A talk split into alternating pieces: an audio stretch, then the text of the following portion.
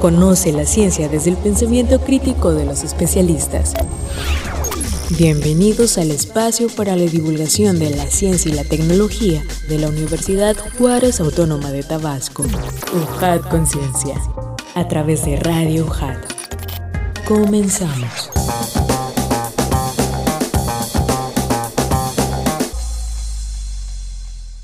Hola, ¿qué tal amigos? ¿Cómo están? Bienvenidos sean una vez más a UJAT Conciencia, este espacio de divulgación científica y tecnológica de la Universidad Juárez Autónoma de Tabasco. Sean bienvenidos a Radio UJAT 107.3 FM Voz Universitaria y le mandamos un fuerte abrazo a quienes están en sintonía a través de internet en radio.ujat.com MX. Estamos transmitiendo desde Avenida Universidad Sin Número, Zona de la Cultura, Colonia Magisterial, Villahermosa, Centro Tabasco, código postal 86040. Nuestras siglas XHUJAT.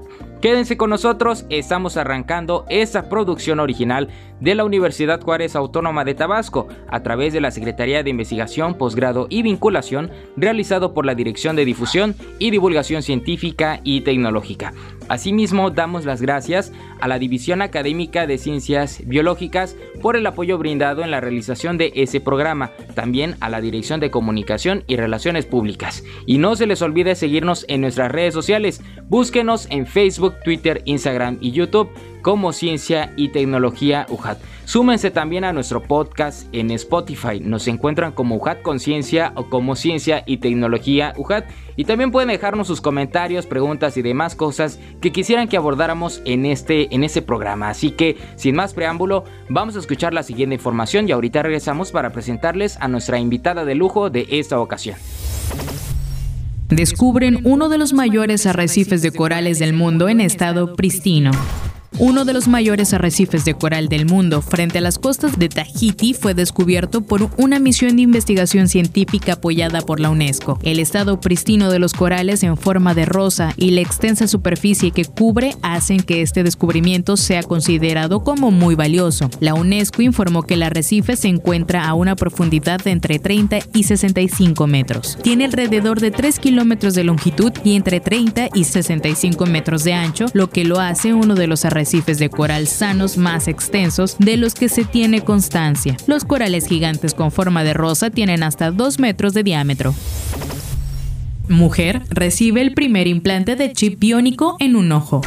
Una mujer británica de 88 años que había perdido la visión en el ojo izquierdo se convirtió en la primera paciente en el Reino Unido que detecta señales en ese ojo usando un nuevo y revolucionario chip biónico. La intervención se llevó a cabo en el hospital especializado Moorfields Eye Hospital en Londres como parte de un ensayo clínico a nivel europeo. En un comunicado de la institución se informó que la paciente fue diagnosticada con atrofia geográfica, la forma más común de degeneración macular relacionada con la edad y una condición que afecta a más de 5 millones de personas por todo el mundo. La manera en que ese implante funciona es mediante la inserción quirúrgica de un microchip de 2 milímetros en el centro de la retina del paciente, que ha de ponerse unos especiales que contienen una cámara de video vinculada a un pequeño ordenador que va a su vez apoyado a una banda en la cintura.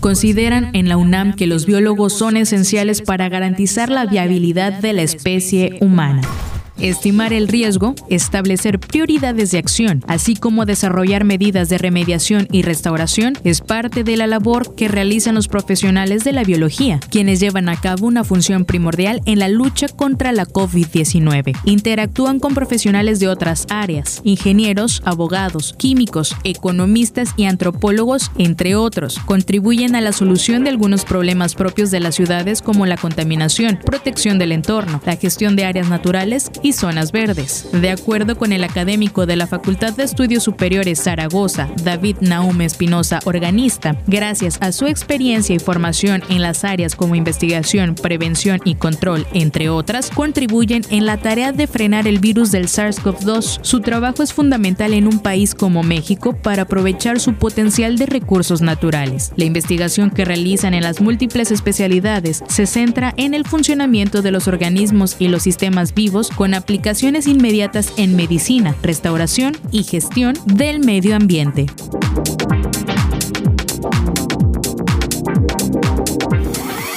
Encuentra más contenido en redes sociales. Síguenos en Facebook, Twitter y YouTube como Ciencia y Tecnología UJAT. Efemérides científicas. El 24 de enero es el Día Internacional de la Educación. La educación es un derecho humano, un bien público y una responsabilidad colectiva. La Asamblea General de las Naciones Unidas proclamó este día en celebración del papel que la educación desempeña en la paz y el desarrollo. El objetivo número 4 de desarrollo sostenible tiene como tarea específica garantizar una educación de calidad inclusiva y equitativa y promover oportunidades de aprendizaje permanente para todos para el año 2030. Este mismo día, pero de 1988, murió Charles Glenn King, descubridor de la vitamina C. En 1932, cinco años después de que iniciara la investigación de la estructura química del zumo de limón, este bioquímico logró aislar la vitamina C o ácido ascórbico, un compuesto fundamental que la mayoría de los organismos sintetizan a partir de la glucosa, pero que el ser humano debe obtener de la dieta. La vitamina C es fundamental para mantener en buen estado el tejido conectivo. La carencia de la misma puede producir escorbuto. El 25 de enero es el Día del Biólogo. Esta celebración en nuestro país fue establecida por el Instituto Politécnico Nacional en 1961. En este acto, cientos de biólogos decidieron la creación del Colegio de Biólogos de México para proteger al gremio y a la actividad, así como la creación de un día en el que se recordase las funciones llevadas a cabo por estos profesionales. El 26 de enero es el Día Mundial de la Educación Ambiental. La Organización Mundial de la Salud indica que en 2012 murieron más de 12 millones de personas por vivir o trabajar en ambientes poco saludables. Esto representó casi una cuarta parte del total de fallecimientos a nivel mundial. La contaminación del aire, agua y suelo continúan su avance y las sociedades difícilmente ven la relación directa entre la pérdida del patrimonio medioambiental y el menoscabo económico y social que esto implica a mediano y largo plazo. El 27 de enero es el Día Nacional del Nutriólogo fecha creada por la Asociación Mexicana de Nutriología, ya que ese día fue su registro. Asistir al nutriólogo implica mejorar los hábitos alimenticios y evitar muchas enfermedades. Este mismo día, pero de 1967, los astronautas estadounidenses Grison, White y Chaffee fallecieron al incendiarse la cápsula del Apolo 1. El programa espacial de los Estados Unidos para conquistar la Luna iniciaba de manera trágica. Y también, el 27 de enero es el Día Internacional de Conmemoración Anual en memoria de las víctimas del Holocausto. La Asamblea General de las Naciones Unidas creó el programa de divulgación sobre el Holocausto y las Naciones Unidas con un objetivo sencillo y contundente, recordar al mundo que la perspectiva que nos otorga el Holocausto es relevante para prevenir futuros genocidios. A lo largo de los años, el programa ha establecido una red global de asociaciones y ha llevado a cabo iniciativas versátiles entre las que incluyen recursos educativos, programas de desarrollo profesional, una serie de archivos, mesas redondas y exposiciones. Muchísimas gracias auditorio, soy Adrián de Dios y qué gusto que continúen con nosotros aquí en UJAT Conciencia. Y les presento a nuestra invitada, nos da muchísimo gusto que nos acompañe en esta emisión la doctora Karina Xianya Álvarez Villagómez, profesora investigadora de la División Académica de Ciencias Biológicas. Doctora, estuvo muy bien el nombre, ¿cómo le va? Correcto, Adrián, muchas gracias. Muy bien, es un placer estar aquí, gracias por la invitación. Estamos muy contentos de que nos pueda acompañar en esta ocasión, ya que tenemos un tema muy importante que más adelante se los voy a platicar. Pero les voy a contar un poco de la trayectoria de nuestra invitada. Y es que la doctora Karina es licenciada en Biología, egresada del Instituto Tecnológico de Boca del Río, Veracruz, maestra en Ciencias en Biotecnología por el Centro de Investigación Científica y de Educación Superior de Ensenada, esto en Baja California, más conocido como CICESE, y doctora en Biotecnología por la Universidad de Barcelona en Barcelona, España. Actualmente es profesora investigadora de la División Académica de Ciencias Biológicas de nuestra alma mater de la Universidad Juárez Autónoma de Tabasco.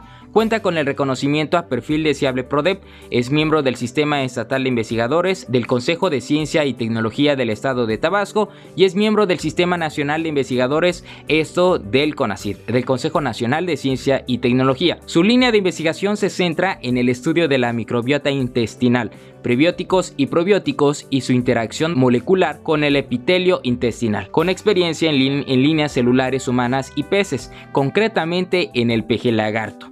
Es integrante del cuerpo académico en consolidación, aprovechamiento de recursos acuáticos. También ha colaborado y colabora en el desarrollo de proyectos de investigación.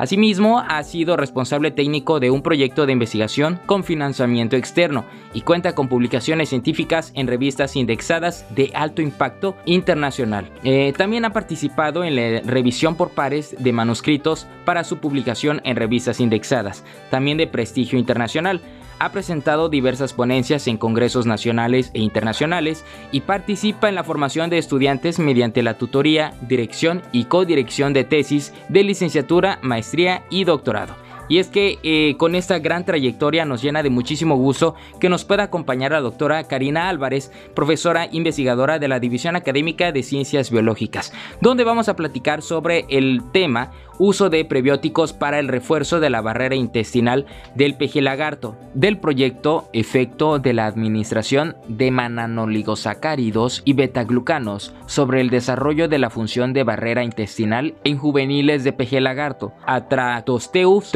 Así que ahorita regresamos, vamos a escuchar esta información y no se desconecten.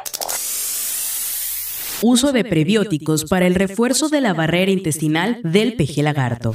El desarrollo de la microbiota gastrointestinal conlleva un proceso que inicia desde el nacimiento de los seres vivos. Se sabe que en los animales terrestres la fuente inicial de la colonización bacteriana es la microbiota materna, mientras que en los animales acuáticos está determinada por el entorno al contacto con el agua dulce disponible. La inclusión de prebióticos en la dieta de diferentes especies de peces tiene efectos positivos sobre el crecimiento, la digestibilidad de nutrientes y el sistema inmunológico.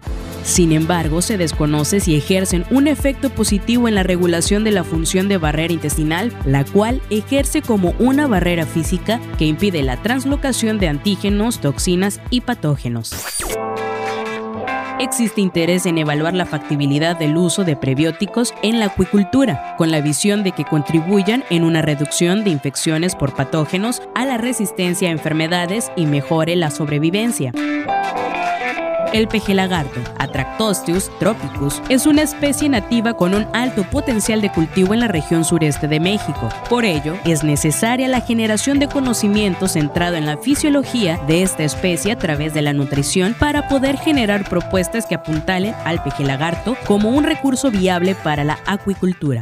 En este sentido, el objetivo del proyecto consistió en la evaluación del efecto de la administración de prebióticos fruto oligosacáridos en dietas experimentales sobre el crecimiento, la sobrevivencia y sobre el fortalecimiento de la función de barrera epitelial intestinal a nivel de expresión de genes asociados a la integridad estructural epitelial del intestino en larvas y juveniles de peje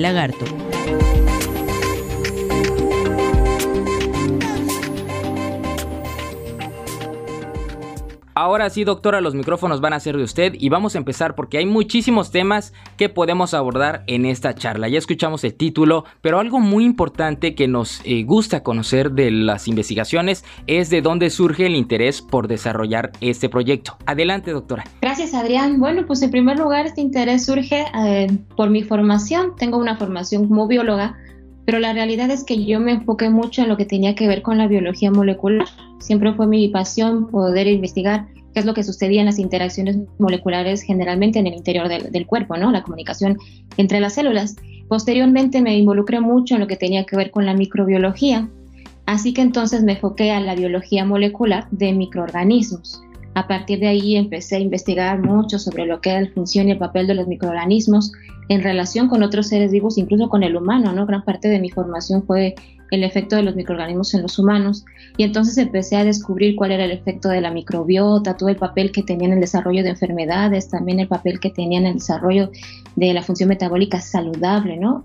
Entonces, esto fue lo que me fue llevando y meterme cada vez más y más y más a estudiar lo que ocurría directamente, esa interacción molecular entre la microbiota, es decir, las bacterias que están en nuestro interior, concretamente en nuestro intestino, y cómo estos se vinculaban con la salud o con la enfermedad. Bueno, a raíz de que esta ha sido mi formación, de este, te comento, ¿no? principalmente en humanos, incluso en, algunos este, modelos murinos, es decir, ratones, Después, cuando regresé a la UJAT, porque yo me salí unos cuatro años para estudiar el doctorado y al volver a la UJAT me integré al cuerpo académico este, en consolidación, aprovechamiento de recursos acuáticos, un cuerpo académico que trabaja mucho con el pejalagarto.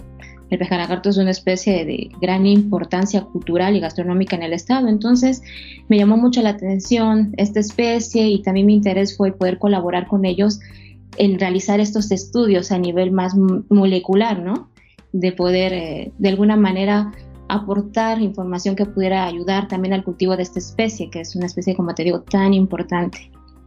De ahí, de ahí surgió, de ahí se enlazó todo y es entonces como, como se desarrolla este proyecto, ¿no? Evaluar la resistencia que pueden ejercer ciertos prebióticos en, en la resistencia del intestino en el lagarto. Indudablemente es muy interesante, doctora, lo que nos platica después de estar estudiando otro tipo de especies que a, lo largo de estos años que también ha, participado ya en la investigación, ¿qué diferencias y similitudes eh, encuentra en la composición intestinal de, los ratones, por ejemplo, y del, y del lagarto? Bueno, en el caso de los ratones se ha estudiado muchísimo, ¿no? Ya se conoce mucho su composición, se conocen incluso ciertos géneros este, microbianos o que con concretamente de bacterias que están relacionadas con la salud o con la enfermedad, ¿no? Podemos mencionar algunos, por ejemplo, Lactobacillus, Bacillus, Bifidobacterium, este, Streptococcus. Estos son géneros bacterianos que están presentes en aquellos organismos que presentan un metabolismo eficiente, ¿no? Que son resistentes a enfermedades, entre otras cosas. En cambio, se ha descubierto que cuando se presentan ciertas cepas de Escherichia coli,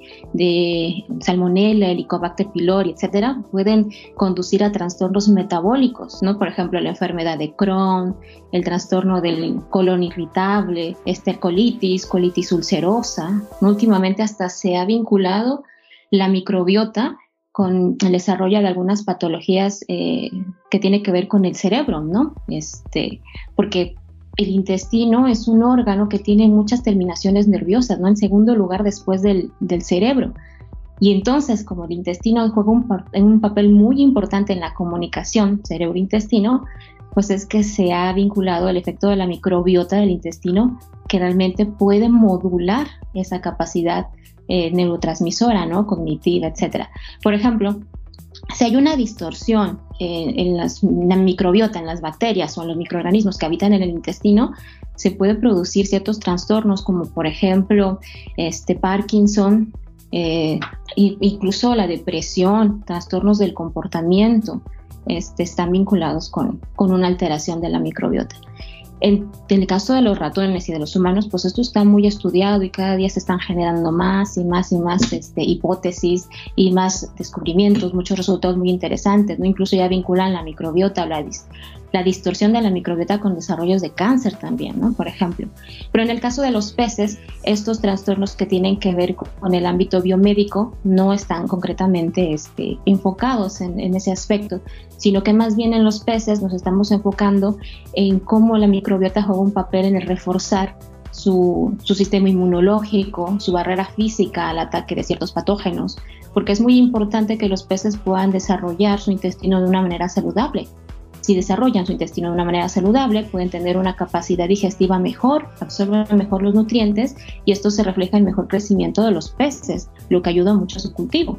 Entonces, son vertientes un poco distintas en el enfoque, en el objetivo a largo plazo, aunque eh, se ha descubierto que también predominan similares los, géneros bacterianos que están tanto en organismos saludables, que pueden ser humanos ratones, como también en peces, ¿no? que pueden ser bifidobacterium, como te decía, lactobacillus, etc. O sea, sí hay similitudes en, en el caso de los géneros bacterianos que están en, en todos los organismos en general, en aquellos que conocemos como probióticos. ¿Cuáles son esas características de los patógenos que se, se han logrado identificar alguno a lo largo de este, de este proyecto, doctora?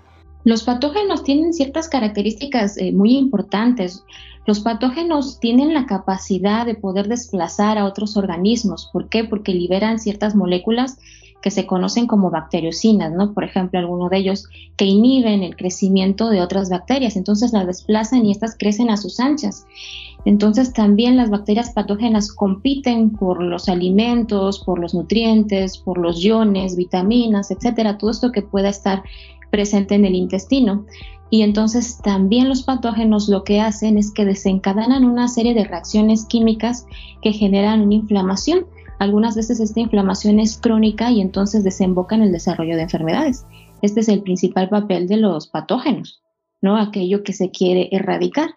Y en contraparte, los probióticos o las bacterias que conocemos como beneficiosas, lo que hacen es que también están dotados de una capacidad eh, enzimática o genética que hace que liberen moléculas que también desplazan a los patógenos, como si hubiera una lucha este, de cuál es más fuerte para poder sobrevivir en el intestino y a, la, vez poderse expandir, ¿no?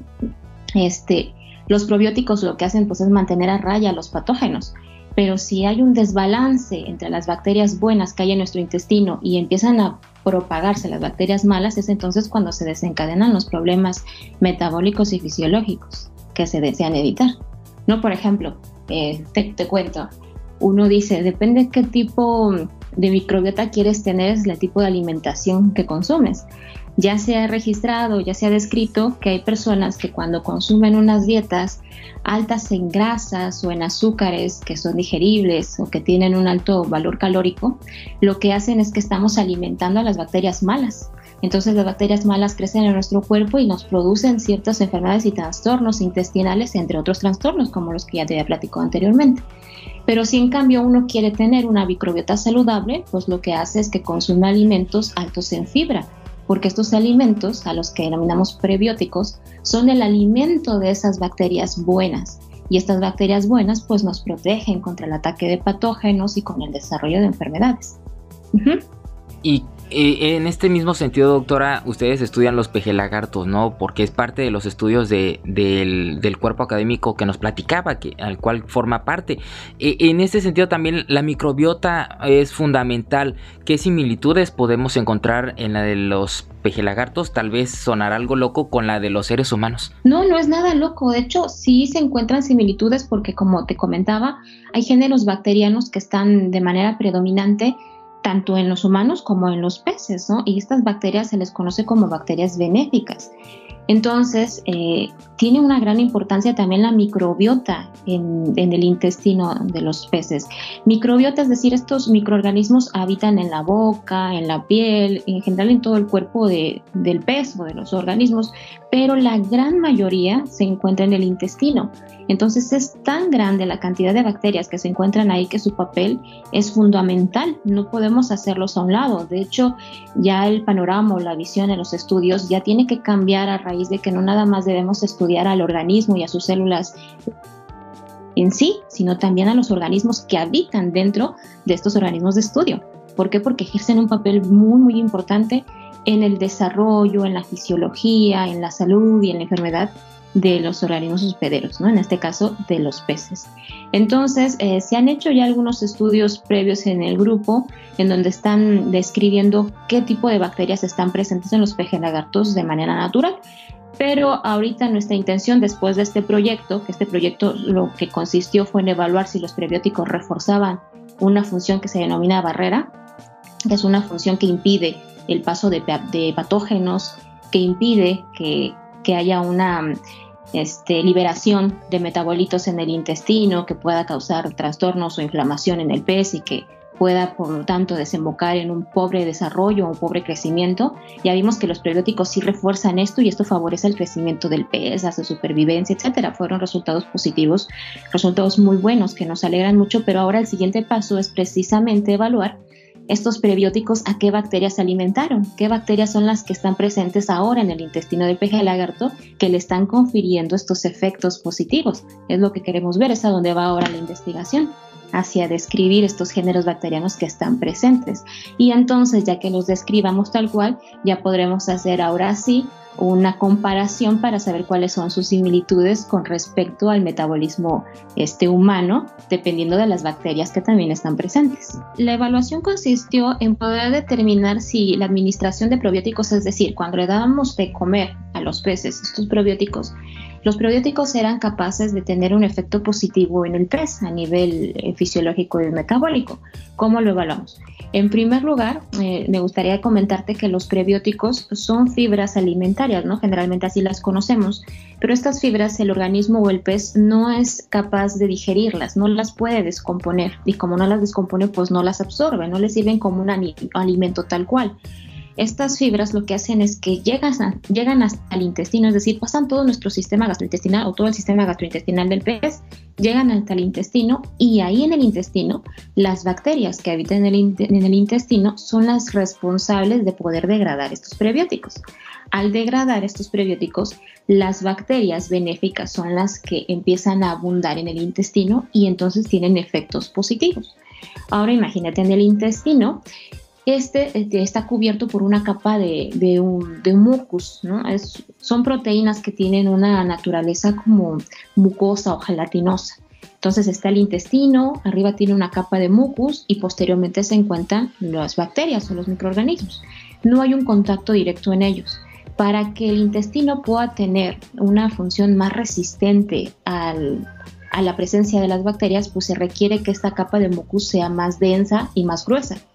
Las bacterias benéficas lo que hacen es que liberan moléculas que modulan la actividad del intestino. Y entonces el intestino, al recibir estas moléculas de las bacterias, pues están liberando más mucus, ¿no? Y el mucus se vuelve más grueso y más resistente.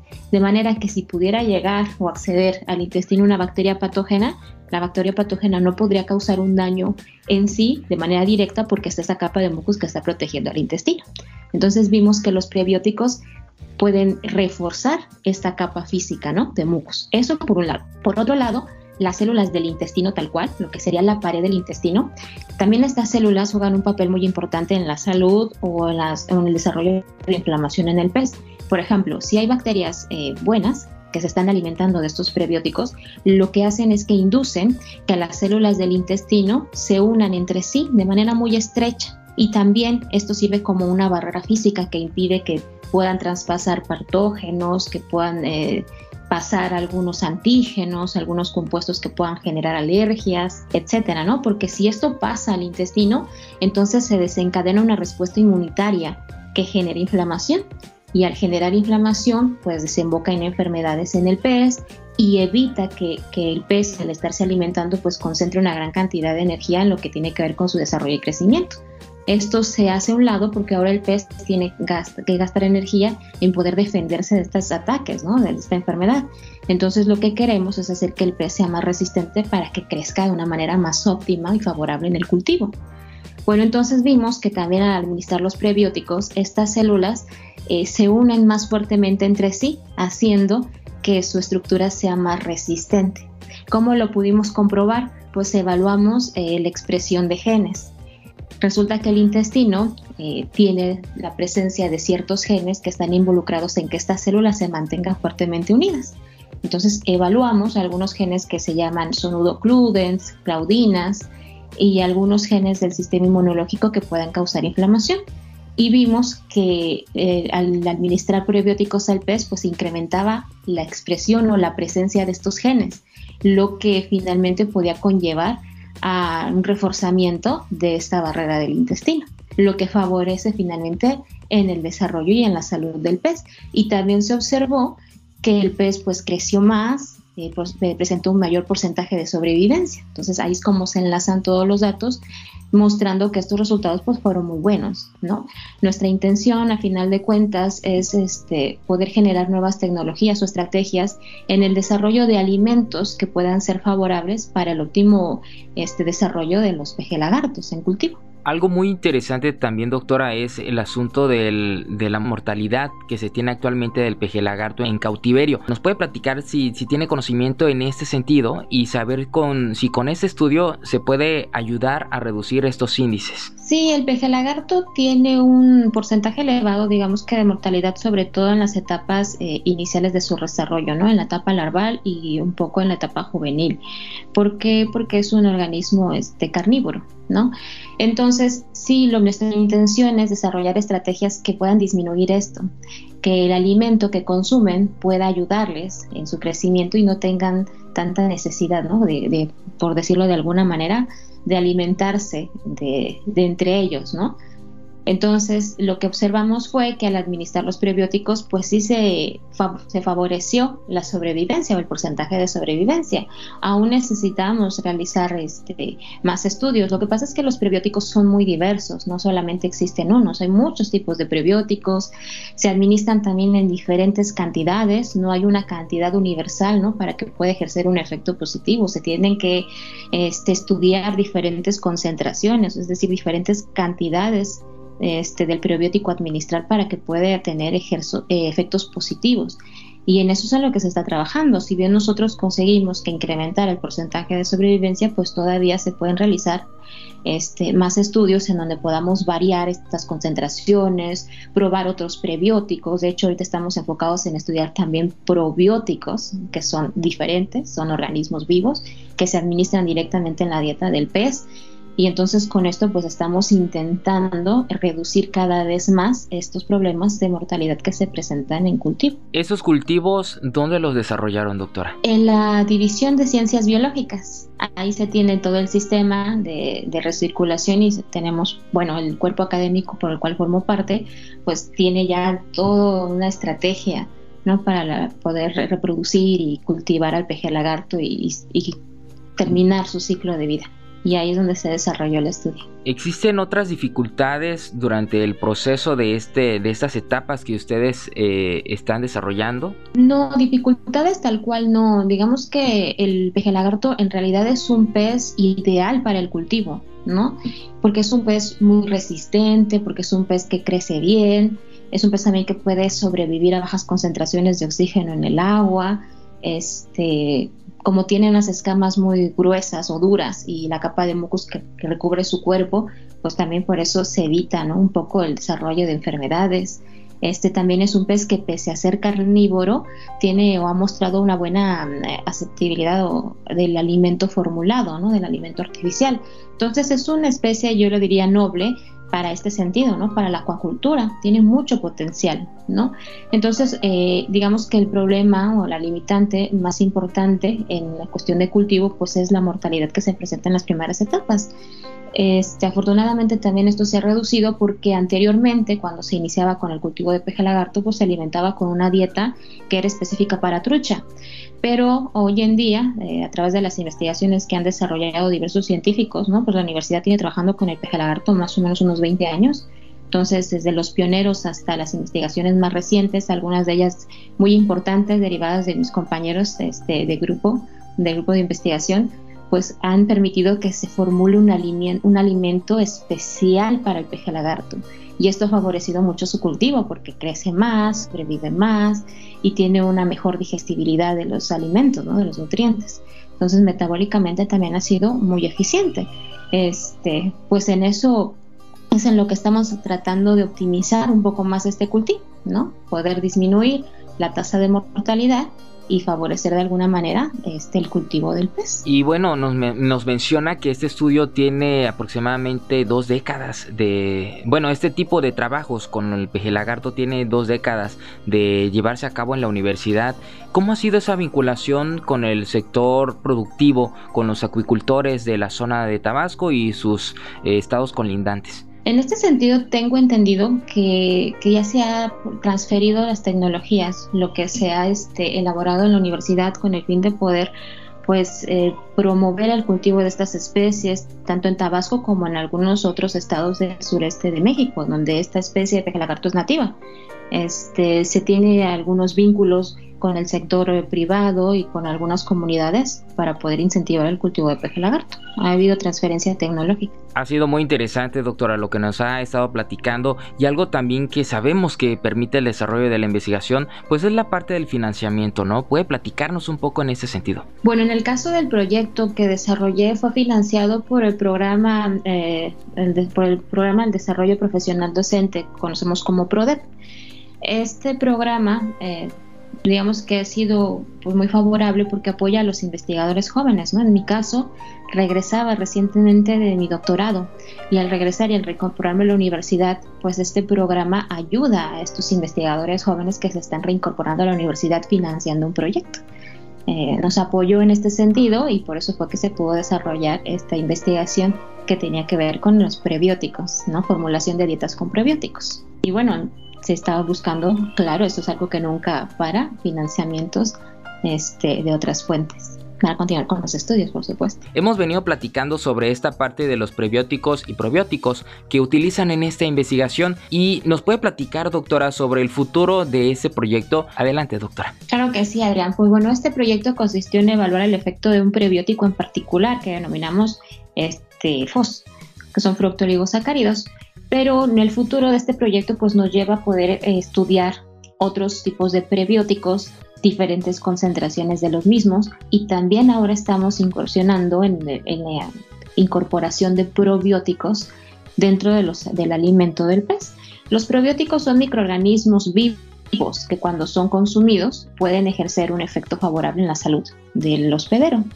Entonces, lo que queremos es administrar administrar probióticos, algunos de ellos ya se han aislado incluso de, de pejelagartos que fueron capturados del medio natural. Mm, han mostrado características que los podrían eh, clasificar como un probiótico, ¿no? como un potencial probiótico, aunque todavía en eso se están realizando algunos estudios eh, por parte de algunos integrantes del cuerpo académico. Pero entonces lo que estamos probando es ahora directamente si estas bacterias y algunos probióticos, ya que incluso se se administran de manera comercial en otras especies que no, no, necesariamente son especies acuícolas, sino que se administran también en otras especies de interés, por ejemplo en ganadería o por ejemplo eh, bovinos, este, cerdos, pollos, etcétera, que se, han empleado, se han empleado ahí, pues ahora los vamos a probar en los peces con la finalidad de ver si estos probióticos pues pueden ejercer un efecto positivo. Entonces, por una parte, queremos eh, potenciar el cultivo del peje lagarto, a través del desarrollo de dietas este, específicas para su último desarrollo, pero por otro lado también nos gustaría que el peje lagarto pudiera ser utilizado como modelo de estudio biológico. ¿No? Y en este sentido, pues el administrar probióticos queremos evaluar si tiene efectos positivos y evaluar a nivel de microbiota qué es lo que está pasando, qué bacterias se desplazan, cuáles de esas bacterias abundan más, es decir, cómo va cambiando la distribución de las comunidades bacterianas en el intestino cuando se administran los probióticos. ¿no? Esos son unos datos que nos parecen sumamente interesantes. Esto se va a realizar a través de estudios metagenómicos y eso es el futuro de lo que tiene que ver con esta investigación. ¿Cómo son esos estudios metagenéticos, doctora? Y, porque suena bastante interesante ese término. Sí, es bastante interesante. En lo que consiste prácticamente es que de esta comunidad, estas comunidades bacterianas que están en el intestino se aíslan, se extrae su material genético, es decir, su DNA, y este DNA se secuencia, se utiliza secuenciación masiva y el, secuenciar los genes pues nos permite identificar qué genes están presentes y poder de alguna manera asociar cuál es la función de estos genes, ¿no? Estos genes a qué proteínas codifican y por ende cuál es la función de estas proteínas dentro del organismo. Este es el estudio que podríamos decir que sería completo, ¿no? Es la secuenciación del material genético para poder este, identificar funciones y genes la verdad que es muy impresionante conocer eh, las posibilidades que tienen a través de la vinculación de diferentes áreas del conocimiento y algo muy importante que usted nos mencionaba desde un principio es el apoyo que han tenido por parte de su cuerpo académico, ¿no? Eh, puede platicarnos también el trabajo eh, que han realizado pues sus colegas para desarrollar este esfuerzo en la mejora del cultivo del peje lagarto. Por supuesto, la verdad es que yo tengo el gusto de poder pertenecer a este cuerpo académico que está con formado por excelentes investigadores. Muchos de ellos ya cuentan con una gran trayectoria en el estudio del peje lagarto. se han centrado, por ejemplo, en, su ciclo de vida, ¿no? poder generar o, completar el ciclo de vida de este pez en cautiverio para poder tener una reproducción controlada. Eh, se han enfocado en muchos estudios que tienen que ver con sus requisitos nutricionales, basándose en sus características histológicas, ¿no? en la composición morfológica del tracto digestivo, en sus actividades enzimáticas. Entonces estas capacidades fisiológicas pues, también han ayudado mucho a poder determinar qué tipo de alimento es el específico para el peje lagarto. Por eso es que el cuerpo académico en algunos años atrás fue que desarrolló este alimento específico para, para el lagarto, ¿no? con muy buenos resultados. Y pues la ventaja del cuerpo académico es que está conformado por investigadores que tienen también diferentes formaciones, ¿no? Este, hay quienes se centran en cuestiones metabólicas, otras en cuestiones de pesquerías, otros en cuestiones de microbiología, este, en capacidades fisiológicas, ¿no? En, mi caso, un poco más de experiencia en el área molecular, ¿no? Entonces, todo esto nos hace un, un cuerpo muy dinámico, este, multidisciplinar y que nos permite pues de alguna manera todos opinar, ¿no? Un punto de vista, un enfoque en concreto y después conjuntar todo esto. Entonces es muy interesante lo que hemos podido conseguir y me parece todavía más interesante y fascinante todo lo que nos queda por construir. Entonces son muchas las áreas que han abarcado en cuanto al estudio del peje lagarto y todo esto pues queremos irlo afinando más y generar eh, nuevos conocimientos. Y también nos parece algo bastante importante, doctora, es conocer su experiencia al introducirse en este ámbito, ¿no? De la, de la parte de la biología. Antes usted nos platicaba también que estudiaba más cuestiones de la salud humana. ¿Cómo ha sido? ¿Ha sido complicado? ¿Ha sido fácil? Eh, no, fácil no ha sido, este, porque la cuestión en la que yo me desarrollaba pues era prácticamente el trabajo de, de patologías en humanos, ¿no? Trabajaba con líneas este, celulares humanas de cáncer colorectal. Y entonces hacer esta transición a, a, los peces en concreto pues ha sido un reto para mí porque he tenido que pues estudiar acerca de estos organismos, de su fisiología, etcétera, pero ha sido muy interesante, la verdad es que ha sido muy gratificante el poder vincularme en esto, ¿no? Siempre uno tiene que aprender y poder echarle ganas y apoyar y aportar lo que se pueda. Sobre todo me interesó mucho porque es una especie de, de gran importancia, ¿no? Radicada en la sociedad, en la cultura de Tabasco. Entonces, incluso por usos y costumbres se, se, utiliza mucho en la gastronomía tabasqueña, ¿no? Entonces, me parece bastante importante el poder favorecer el cultivo de estas especies nativas.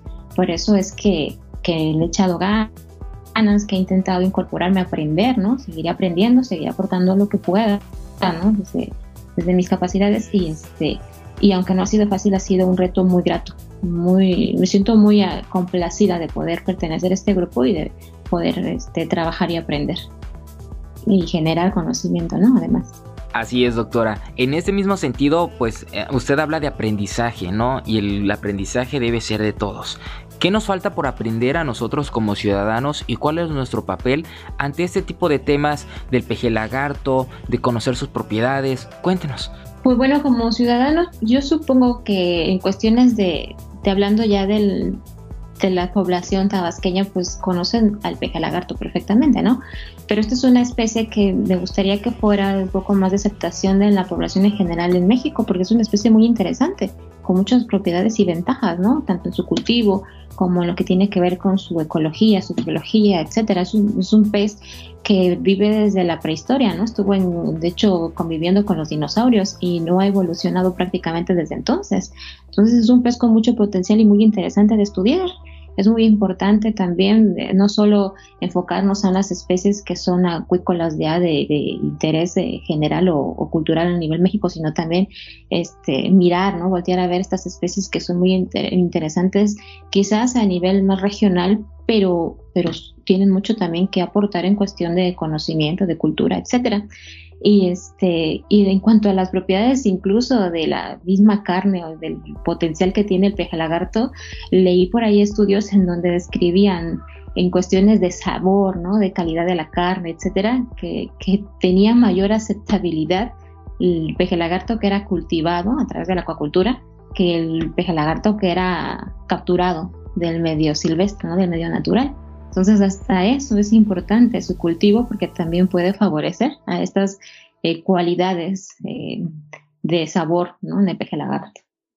Yo creo que es muy importante apostar también por la acuacultura, ¿no? Su intención pues es la de generar alimentos para la población. Entonces, es importante porque por un lado pues evitamos también la destrucción de ecosistemas, la sobrepesca, que se puedan estar amenazadas ciertas especies, esta especie que es nativa de aquí, pues también hay de alguna manera que cuidarla y protegerla. Entonces, en muchos sentidos es muy importante pues apoyar el cultivo de peje lagarto y el consumo de peje lagarto, que además es muy rico, ¿eh? Asadito, ¿no? O en aguachile. o en empanaditas. Con queso. Bueno, doctora, pues ha sido muy agradable escuchar eh, toda su información y que nos comparta también parte del, proyecto en el cual eh, siguen desarrollando investigación y esperemos que se logren esos objetivos que nos ha platicado durante todo el desarrollo de la charla. ¿Hay algo más que quisiera agregar antes de que nos despidamos? No, Adrián, de momento la verdad es que no, nada más consuman peje lagarto.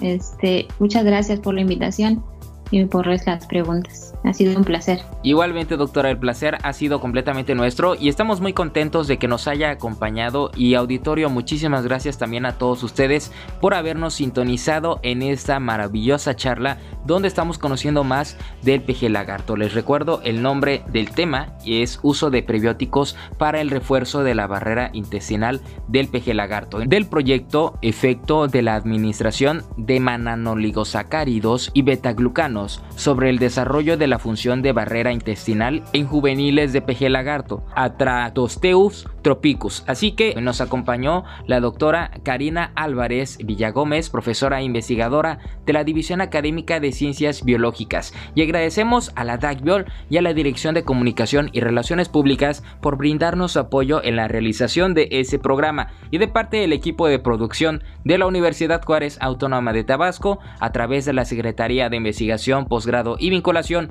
y la Dirección de Difusión y Divulgación Científica y Tecnológica. Les agradecemos muchísimo por habernos sintonizado y acompañado en esta ocasión. Soy Adrián de Dios y recuerden, UJAT, estudio en la duda, acción en la fe.